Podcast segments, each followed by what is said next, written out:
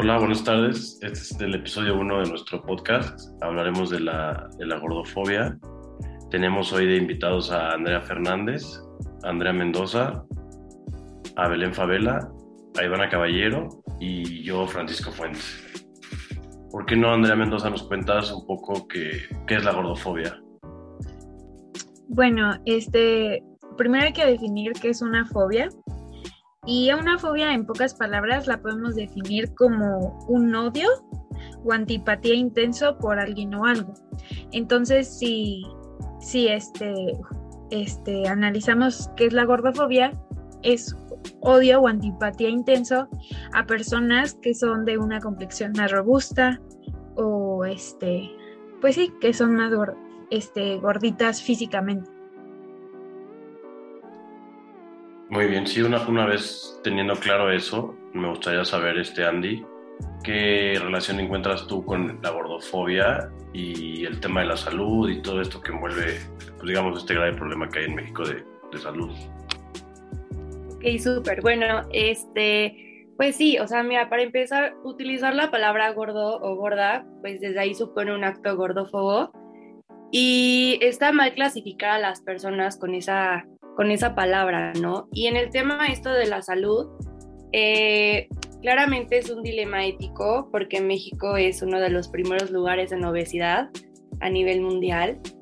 Y si nosotros tomamos en cuenta este dato tan enorme que de verdad es súper, em, que te causa mucho impacto, eh, y relacionarlo con esto, con la gordofobia, pues obviamente damos por entender de que la gordofobia es un acto que de verdad se da todos los días, en todos lados.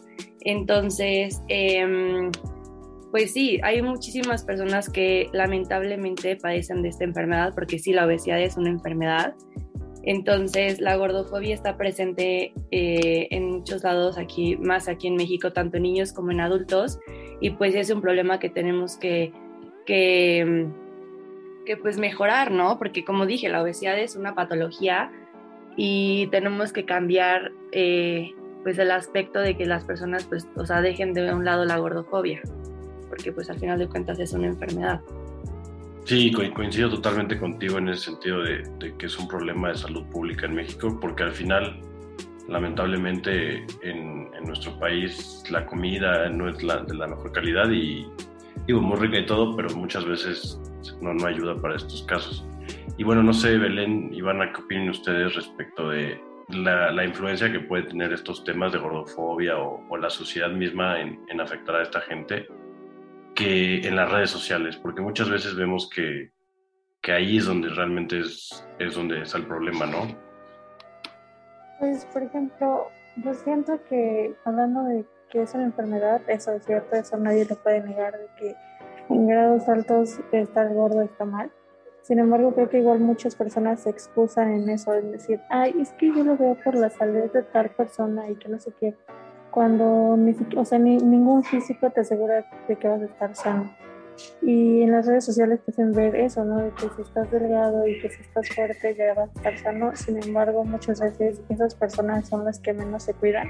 Simplemente se dejan llevar por lo que dicen algunas otras personas que no tienen conocimientos basados en alguna licenciatura o en conocimientos científicos, sino que nada más dan lo que pues, ellos creen que es correcto y eso es lo que está mal porque las personas que lo siguen se dejan influenciar al igual que los demás y simplemente consumen y consumen lo que ellos les dicen sin darse cuenta en lo que están cayendo. Bueno, pues yo creo que... Ah, sí, sí, vas, Ivana, justo, empiezo, es lo que te iba a decir. Yo creo que, o sea, se ha demostrado que realmente sí existe pues una relación entre el uso de estas redes sociales y, la baja autoestima de los jóvenes, pues ya que tienden a, compararse con las personas que ven y lógicamente eso afecta el, el, concepto que tienen de sí mismos. Y pues es algo que debemos de tomar en cuenta ya que puede estar afectando de manera grave su salud mental, como por ejemplo en las personas obesas, pues a veces les da este tipo de, de ansiedad por comer de pues, escuchar que los critican o, o, o ver cosas que, que, no son pleasing para ellos. Sí, sí, sí sin duda. Yo creo que, que, la sociedad y las redes sociales juegan un, un papel muy importante en, en, en esto porque siempre afectan de manera, yo creo que ahí es donde realmente es la afectación psicológica que puede llegar a tener cualquier persona que tenga obesidad. Y bueno, para ya no, no alargarnos y poder seguir haciendo los siguientes capítulos, eh, pues buenas noches y este fue el capítulo introductorio.